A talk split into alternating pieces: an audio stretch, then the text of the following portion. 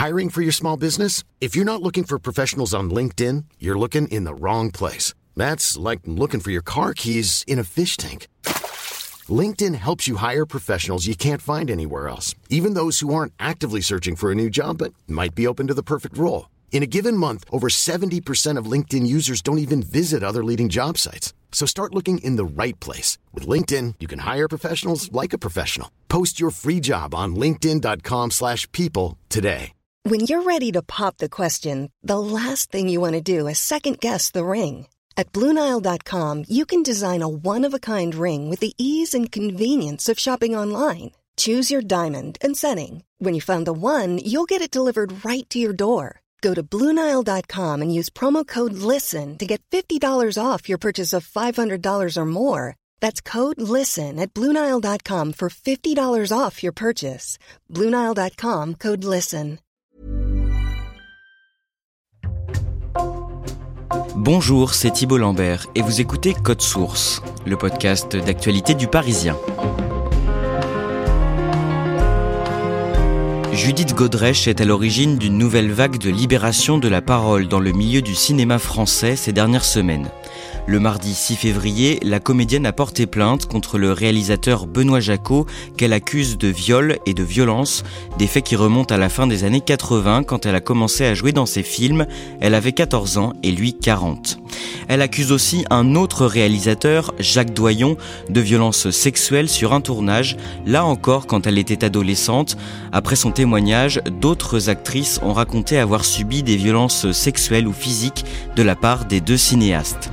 Cet épisode de Code Source est raconté par deux journalistes du Parisien, spécialistes cinéma au service culture, Catherine Ball et Renaud Barognan.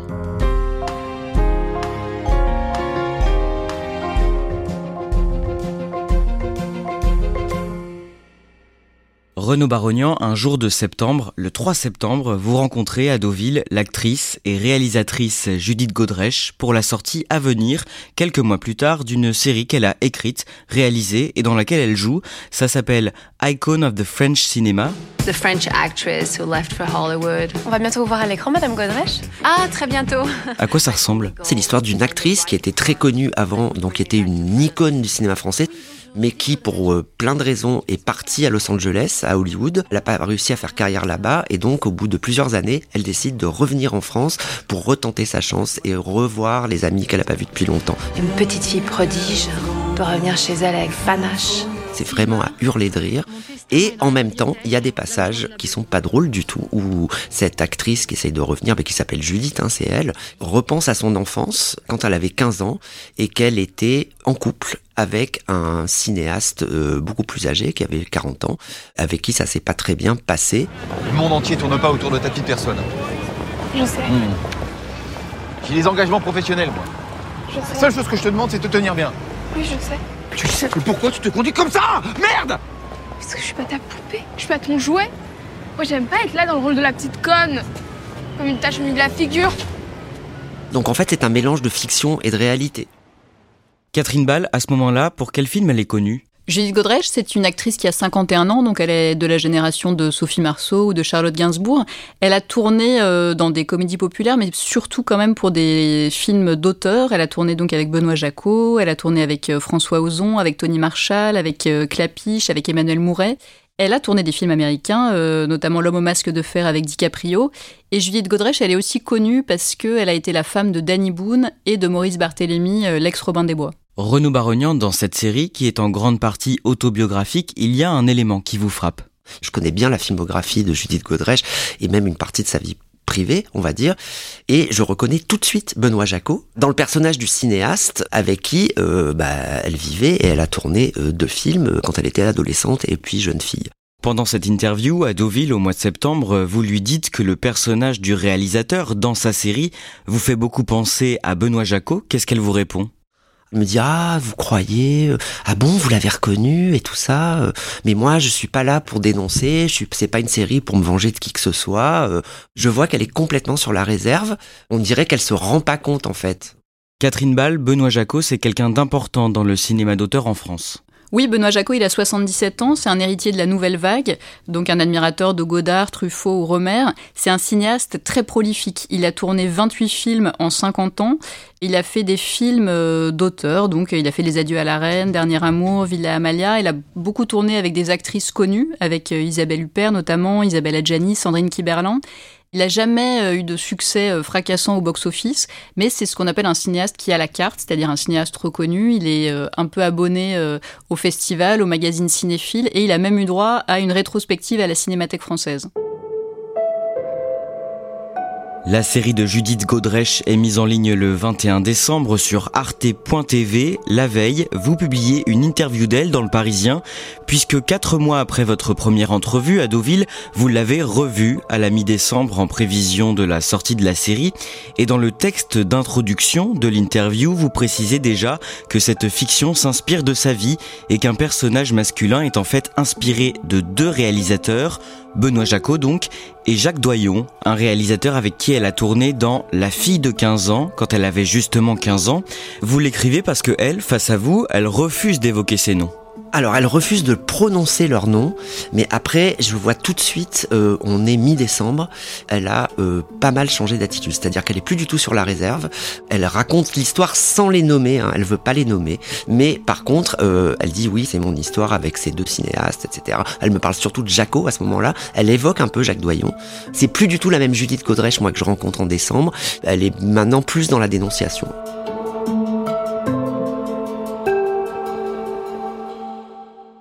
Alors expliquez-nous comment a commencé la relation entre Judith Godrèche et le réalisateur Benoît Jacot dans les années 80 quand elle avait 14 ans. Alors Judith Godrèche à l'époque est une jeune actrice euh, débutante, très jeune même puisqu'elle a 14 ans. Elle va tourner dans un film de Benoît Jacot qui s'appelle Mendiant et la relation va se nouer à l'occasion de ce film. Ils vont euh, finir par habiter ensemble. Et puis il y a un deuxième film, La Désenchantée, où elle a le rôle principal. T'as pas dormi à la maison? Non, j'avais pas cours. Je suis restée chez l'autre. Ah, vous êtes toujours comme Schmizaku Bof, c'est un salaud. Moi, j'aime pas l'autre. Personne l'aime. C'est peut-être pour ça qu'il me plaît. C'est ce rôle-là, quand même, qui va euh, vraiment lancer sa carrière. Dans cette interview, vous lui demandez frontalement pourquoi personne ne l'a protégée à l'époque pendant cette relation qui a duré environ six ans. Qu'est-ce qu'elle vous répond? Eh bien, elle me répond, c'est pire que ça, on ne m'a tout simplement pas vu. Ce qu'elle veut dire par là, et elle développe, hein, c'est que c'était une enfant, tu regardes le film avec maman? Toi? Non, faut que je travaille.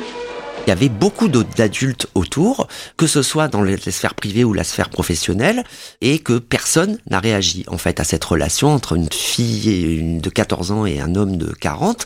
Et c'est là, à ce moment-là, qu'elle me parle de Doyon. Elle me dit, mais il y a aussi Jacques Doyon, il y a aussi cette scène où il me fait refaire 45 fois une prise, où il me pelote euh, avec euh, toute une équipe autour. Elle me dit, en fait, personne de l'équipe lui a dit à un moment ou à un donné, euh, bah, Jacques, ça suffit là. Enfin, elle c'était une petite fille, quoi. Vous l'interrogez aussi sur une archive vidéo de Lina, une interview télévisée de 1990 où elle est aux côtés du réalisateur Benoît Jacot à l'occasion de la sortie du film La Désenchantée. C'est sur une TV locale lyonnaise. Benoît Jacot, il parle du rapport de muse à mentor, il parle de la place de la jeune fille euh, dans le cinéma français. Elle avait 14 ans, oui. Bah, c'est toujours pareil. J'avais vu euh, des dizaines de, de, de postulantes au, pour le rôle que je cherchais, puis je l'ai vu arriver. C'était complètement évident tout d'un coup. Judith euh, Godrej, vous étiez. Bonjour d'abord. Vous, étiez. Elle, elle parle assez peu. Il y a une tristesse incroyable dans son regard. On sent qu'elle est pas bien du tout. Ah non, pas du tout, non. C'est pas la fille de 17 ans, mais c'est une fille. C'est aussi une fille, ouais. C'est pas encore une femme. C'est encore une enfant quand même. C'est une enfant adolescente. Elle passe au stade d'adolescente femme, ouais. Et le journaliste continue d'insister. Ça dure assez longtemps. C'est un film aussi sur, sur, les rapports avec les hommes de, de tous les âges, pour, pour ces filles qui, sont, qui, qui attirent tout le monde finalement à cet âge-là. C'est assez terrible comme document. Pendant l'entretien que vous faites avec elle au mois de décembre, elle évoque une interview que Benoît Jacot a donnée au magazine Les Inrecuptibles des années plus tôt, en 2006. Une interview dans laquelle il tient des propos vraiment surprenants. Cette interview s'appelle Benoît Jacot, l'homme qui aimait les actrices. Donc d'emblée, euh, ça pose le sujet. Et le journaliste qui fait l'interview va évoquer toutes les comédiennes avec qui il a tourné. Dominique Sanda, puis euh, Judith Godrèche, puis Virginie Ledoyen, puis Isil Lebesco. Qui sont toutes mineures hein, à l'époque où il les a fait tourner. Et à chaque fois, il répond à la fois sur la sphère publique et la sphère privée. Et il dit, en gros, euh, moi, pour faire tourner une actrice, j'ai besoin d'être amoureux d'elle, sinon ça marche pas. Je me suis dit que si je me mettais dans cette position-là, de désirer le désir d'une très jeune fille qui veut être actrice, j'allais lui faire habiter le film. Avec tout de même un pacte à la clé, si je lui donne le film, elle, en retour, se donne complètement. Ce qui est à entendre dans tous les sens qu'on voudra. Et il dit un truc bien pire à un moment dans l'interview. Il dit, je suis pas son mentor et moi s'amuse, c'est dans l'autre sens que ça marche, c'est elle qui m'a cherché. Le truc curieux avec mon film La Désenchantée, c'est que ce n'est pas du tout moi qui me suis précipité sur Judith Godrèche, c'est plutôt elle qui a saisi le moment pour que je fasse un film avec elle et autour d'elle. C'est pas un mystère que je la fréquentais de très près à l'époque. Je me disais même qu'il fallait peut-être que je change de métier. Judith a perçu mon désœuvrement et a décidé de façon plus ou moins concertée qu'elle allait me guider à son profit. Et je me dis comment ça a pu passer à l'époque en fait. Je reconnais tout de suite dans l'interview un mécanisme assez classique de la perversion. C'est-à-dire que les pervers ils font beaucoup ça, ils renversent le mouvement. Ils se disent eux victimes de leurs victimes. C'est jamais de leur faute, c'est les victimes qui sont venues les chercher, les provoquer. Donc la Judith Godrèche que vous rencontrez en décembre est complètement différente de celle que vous aviez rencontrée en septembre. Elle est beaucoup plus dans la confidence, dans la dénonciation. Absolument. Elle est en plein de travail de libération de parole. Elle réalise petit à petit et plus elle réalise, eh ben, plus elle voit la gravité de ce qui lui est arrivé quand elle était jeune. C'est quelque chose qui se fait inconsciemment dans la série. Ça c'est un travail un, plutôt inconscient et là il devient totalement conscient et très très puissant. La série marche modestement sur Arte, un peu plus de 400 000 téléspectateurs, mais elle cartonne sur la plateforme d'Arte, 750 000 spectateurs en deux semaines, et une communauté de femmes se fédère autour de Judith Godrèche sur les réseaux sociaux, notamment Instagram. Elle reçoit beaucoup de messages de sympathie. Elle croule sous les messages d'influenceuses féministes pour la plupart, ou de cinéastes ou d'actrices. Toutes lui envoient des textes pour lui exprimer son soutien. Quelques garçons aussi. C'est une vraie communauté qui se forme effectivement.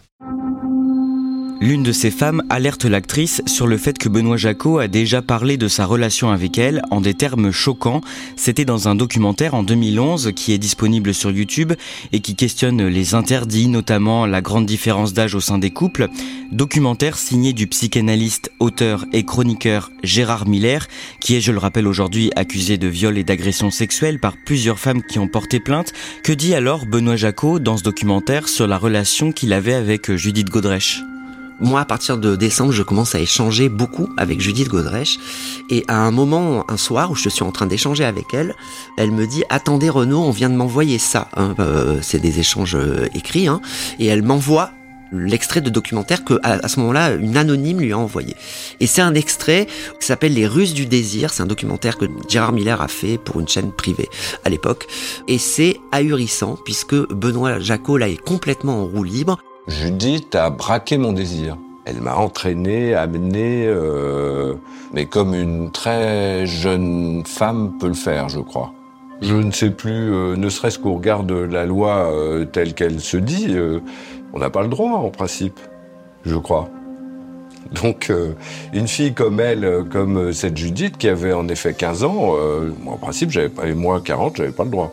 Je crois pas. Mais ça, alors, elle n'avait rien à foutre, et même elle, ça l'excitait beaucoup, je dirais. Le fait est que, d'une certaine façon, faire du cinéma est une sorte de couverture, au sens où on une couverture pour tel ou tel trafic illicite, euh, c'est une sorte de couverture pour, pour des mœurs de ce type-là. C'est passé inaperçu à l'époque, c'était passé sur une toute petite chaîne. Et là, Judith me dit, attendez Renaud, je me sens pas bien. Et elle a repris plus, bien plus tard parce que ça l'a rendu malade.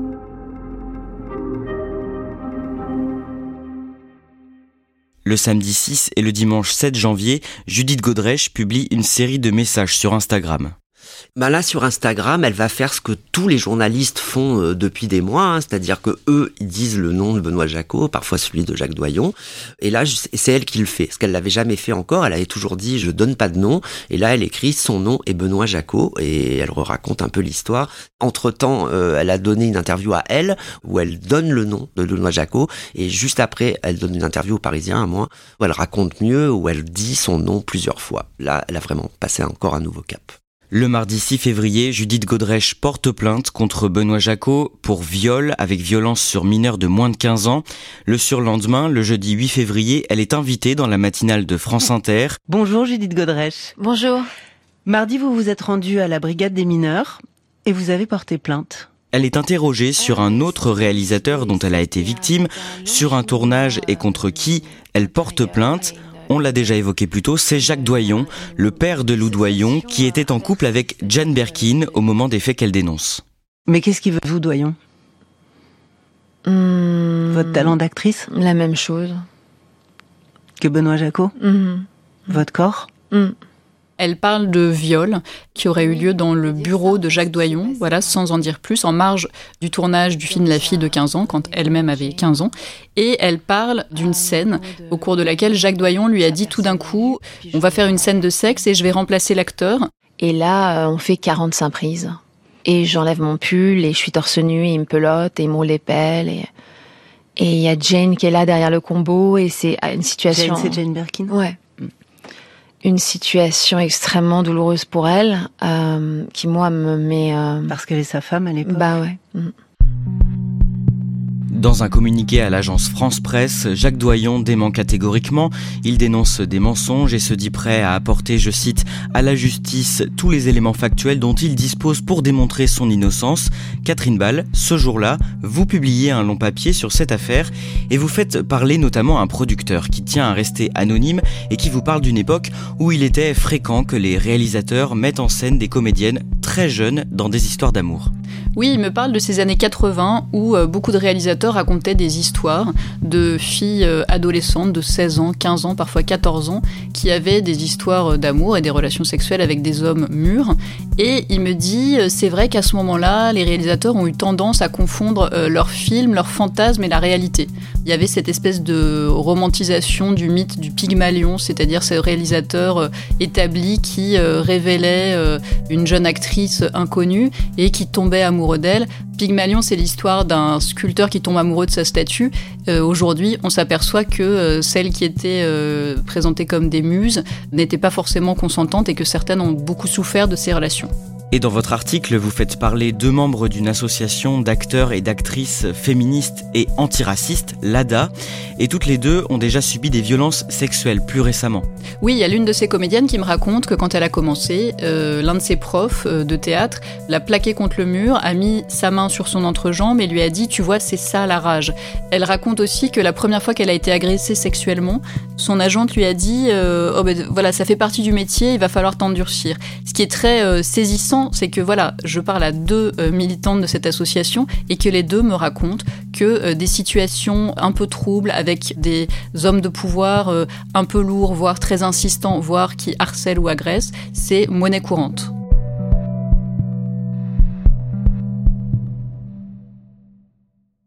Renaud Barognan, le même jour, le journal Le Monde publie une longue enquête sur ce qu'a vécu Judith Godrèche pendant sa liaison de 6 ans avec Benoît Jacot. L'actrice dit avoir subi des violences physiques, des humiliations et avoir été régulièrement traitée comme un objet sexuel par le réalisateur. Elle explique la technique qu'il a de prendre des très jeunes femmes euh, qui peuvent pas être trop dans la contestation, des très jeunes filles même, hein, parce qu'elle a 14 ans au début, je rappelle, et qu'il les isole par exemple sur les plateaux de tournage des autres comédiennes pour en faire un peu sa chose en fait, euh, et que quand elles sont pas d'accord, quand elles commencent à se rebeller, eh ben il peut se montrer violent. Et là, elle raconte notamment des scènes où euh, elle est plus ou moins attachée, où il la fouette. Et c'est terrifiant parce que à l'emprise et, et à l'agression morale se rajoute là de l'agression bah, sexuelle et physique. Catherine Ball, Benoît Jacot a rencontré les deux journalistes du Monde. Comment il se défend et est-ce qu'il reconnaît les faits? Alors Benoît Jacot, il nie euh, l'essentiel des faits, il nie avoir été violent, il reconnaît quand même certains faits, il reconnaît euh, par exemple un coup de pied aux fesses à Judith Godrèche lors d'un dîner à Florence. Il justifie ça en disant euh, c'est un peu comme un truc qu'on fait à un enfant pour le calmer. Il explique même euh, d'ailleurs qu'il éprouve pas de culpabilité par rapport à ce souvenir. Il raconte aussi avoir jeté un verre d'eau euh, au visage de Judith Godrèche. Globalement, il dit qu'il n'y a rien de pénalement répréhensible et il regrette ce qu'il appelle un néo-puritanisme à l'américaine qui juge assez effrayant. Renaud Barognan, on sait pourquoi les parents de Judith Godrèche n'ont pas protégé leur fille à l'époque? Alors c'est une histoire familiale particulière. Hein. Euh, les parents de Judith Godrèche ont divorcé quand elle avait 8 ans. La mère, elle s'occupe plus trop de sa fille une fois le divorce passé. Et Judith, elle a cette envie d'être comédienne et son père va la suivre et euh, bah, il va faire un peu tout ce qu'elle demande. Par exemple, euh, Benoît Jacot, dans sa technique de séduction des jeunes, très jeunes filles, il les emmène toujours à Venise. Bah, les mineurs, elle n'a pas le droit de voyager avec quelqu'un d'autre que ses parents, sauf dérogation. Et là, le père signe une dérogation et un peu plus tard, ils veulent acheter un appartement ensemble, sauf qu'elle est mineure. Donc, euh, Jaco et elle vont lui demander à son père de l'émanciper pour qu'elle ait le droit. En fait, ils autorisent pratiquement tout ce que Judith Godrèche et Benoît Jaco demandent par rapport euh, au fait qu'elle soit mineure. Elle, c'est une petite fille, quoi. Au lendemain de la parution de cette enquête, un autre papier du Monde raconte que d'autres comédiennes ont vécu des violences et du harcèlement sexuel de la part du réalisateur, et parmi elles, Isilde Lebesco, la sœur de la réalisatrice et comédienne Maïwen. Isilde Lebesco avait 16 ans quand elle a tourné avec Benoît Jacot le film Sad, sorti en 2000. Il avait 52 ans à l'époque. Dans une lettre envoyée au Monde, elle dénonce, je cite, des violences physiques et psychologiques sans entrer dans les détails. Elle écrit aussi Mon image, mon corps ont nourri des fantasmes alors que, tout juste adolescente, je n'avais même pas conscience d'être sexualisée. Il y avait beaucoup de scènes de nu, c'est un film, euh, bah c'est sad, hein, donc on voit bien le sujet. Et euh, j'avais su à l'époque euh, qu'ils étaient en couple en fait, juste à, partir du, film. Et moi tout de suite à ce moment-là, quand je lis le passage de Lizzie Lebesco, je repense à cette interview qu'il avait donnée aux Inrecuptibles et où il disait des trucs absolument dingues sur Lizzie Lebesco, où il disait oui, elle, elle aime bien montrer ses seins et se déshabiller, elle est dans la nudité, il y a aucune hystérie avec elle. Moi je suis le mouvement en fait. Donc en gros, c'est parce que elle aime bien euh, se déshabiller que je m'adapte. Autre témoignage, Catherine Ball, celui de l'actrice Vaina Jokant. Vaina Jokant, elle raconte qu'elle a tourné euh, dans Pas de scandale pour Jaco en 1999. Donc elle, elle avait 17 ans, lui, il en avait 52.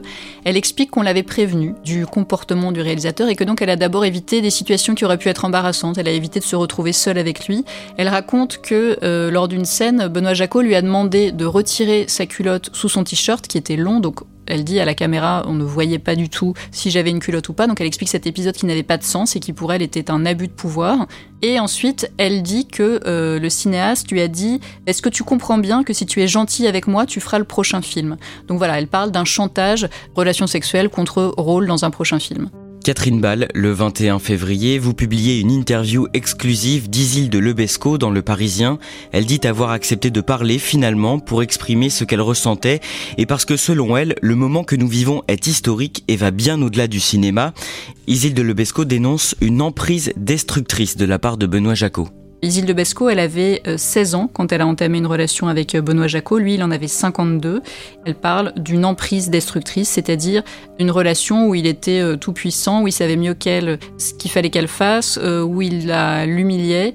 Et elle parle de violence physique aussi, parfois sous le coup de la colère.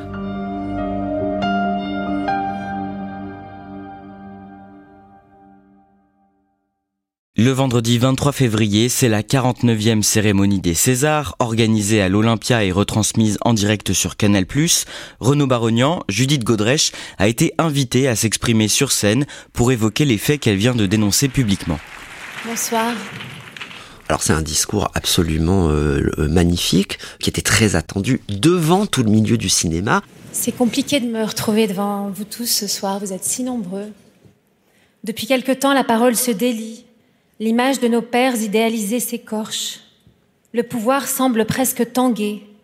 Serait-il possible que nous puissions regarder la vérité en face, prendre nos responsabilités, être les acteurs, les actrices d'un univers qui se remet en question? Elle est très émue, elle va s'interrompre deux ou trois fois, mais c'est très très émouvant. Ayons le courage de dire tout haut ce que nous savons tout bas. N'incarnons pas des héroïnes à l'écran pour nous retrouver cachés dans les bois dans la vraie vie. N'incarnons pas des héros révolutionnaires ou humanistes pour nous le matin en sachant qu'un réalisateur a abusé une jeune actrice et ne rien dire. Merci de m'avoir donné la possibilité de mettre ma cape ce soir et de vous envahir un peu. Il faut se méfier des petites filles. Elles touchent le fond de la piscine, elles se cognent, elles se blessent, mais elles rebondissent. Merci.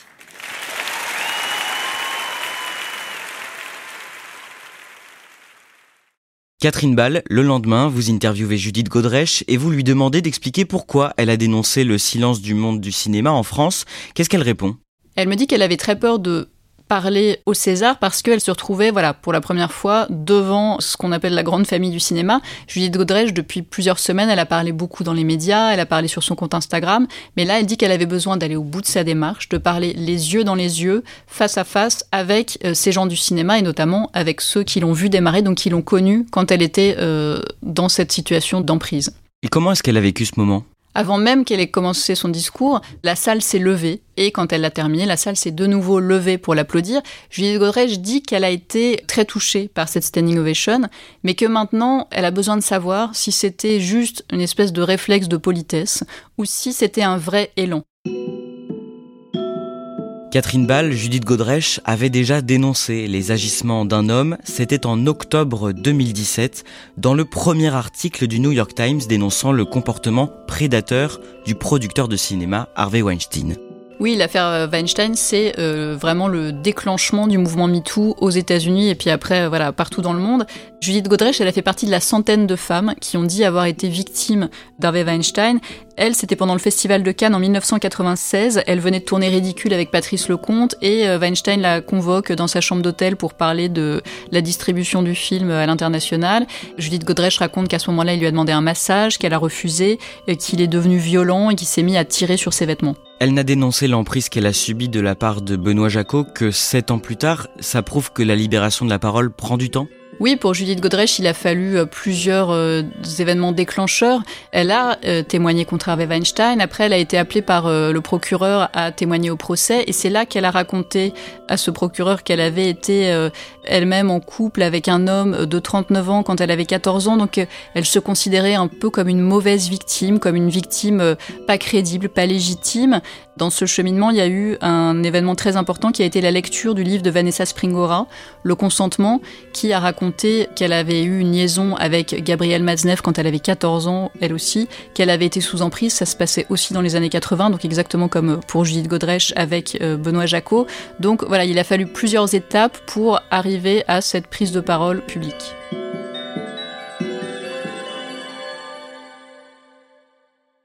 Renaud Barognan, Jacques Doyon a 79 ans, Benoît Jacot en a 77, et ils ont tous les deux des films sur le point de sortir. Est-ce que cette affaire a déjà eu des conséquences pour eux? Benoît Jacot, son film s'appelle Belle. C'est un film avec euh, Charlotte Gainsbourg et Guillaume Canet, donc un gros casting, comme souvent chez Benoît Jacot. Pour l'instant, il sort pas. Hein, on le voit pas arriver, quoi. Alors, malgré son casting énorme. Jacques Doyon, c'est différent. C'est un film sur le harcèlement scolaire. Et ce film, pour des raisons économiques, ça fait trois ans qu'il traîne, en fait, que sa sortie est retardée, il y a eu des problèmes. Sauf que là, il avait été daté pour cette année. Entre-temps, ben, il y a eu la dénonciation de Judith Godrèche, ce qui a beaucoup troublé quand même. Et là-dessus, juste après, Nora Hamzaoui, qui joue dans le film, a pris position contre la sortie. C'est-à-dire qu'elle a dit la priorité, c'est la libération de la parole des femmes.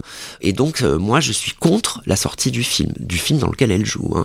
Et finalement, euh, le 27 février, il y a eu un communiqué euh, du producteur du film qui a dit, dit que au final, le film est repoussé sans donner de date précise.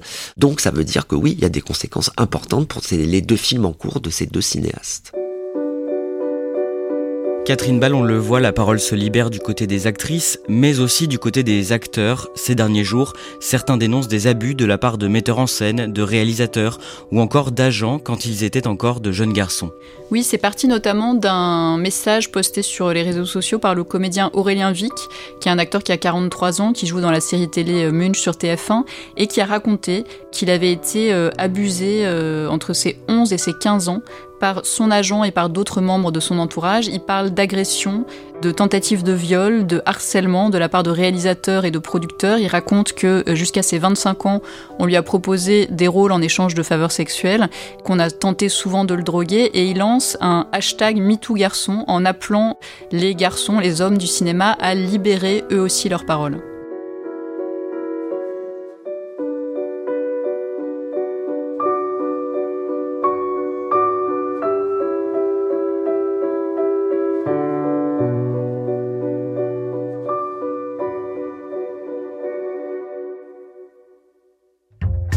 Merci à Catherine Ball et Renaud Barognan. Cet épisode de Code Source a été préparé par Jules Lavie, production Barbara Gouy et Raphaël Pueyo, réalisation Pierre Chaffanjon.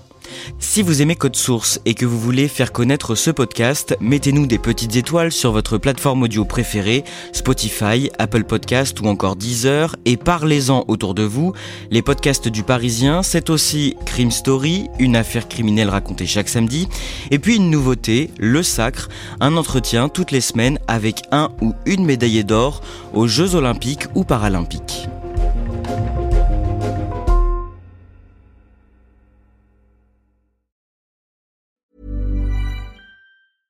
Small details are big surfaces. Tight corners are odd shapes. Flat, rounded, textured, or tall. Whatever your next project, there's a spray paint pattern that's just right. Because Rust new Custom Spray 5 in 1 gives you control with five different spray patterns. So you can tackle nooks, crannies, edges, and curves without worrying about drips, runs, uneven coverage, or anything else. Custom Spray 5 in 1 only from Rust-Oleum. When you make decisions for your company, you look for the no-brainers. If you have a lot of mailing to do, stamps.com is the ultimate no-brainer. Use the stamps.com mobile app to mail everything you need to keep your business running with up to 89% off USPS and UPS. Make the same no-brainer decision as over 1 million other businesses with stamps.com. Use code PROGRAM for a special offer. That's stamps.com code program.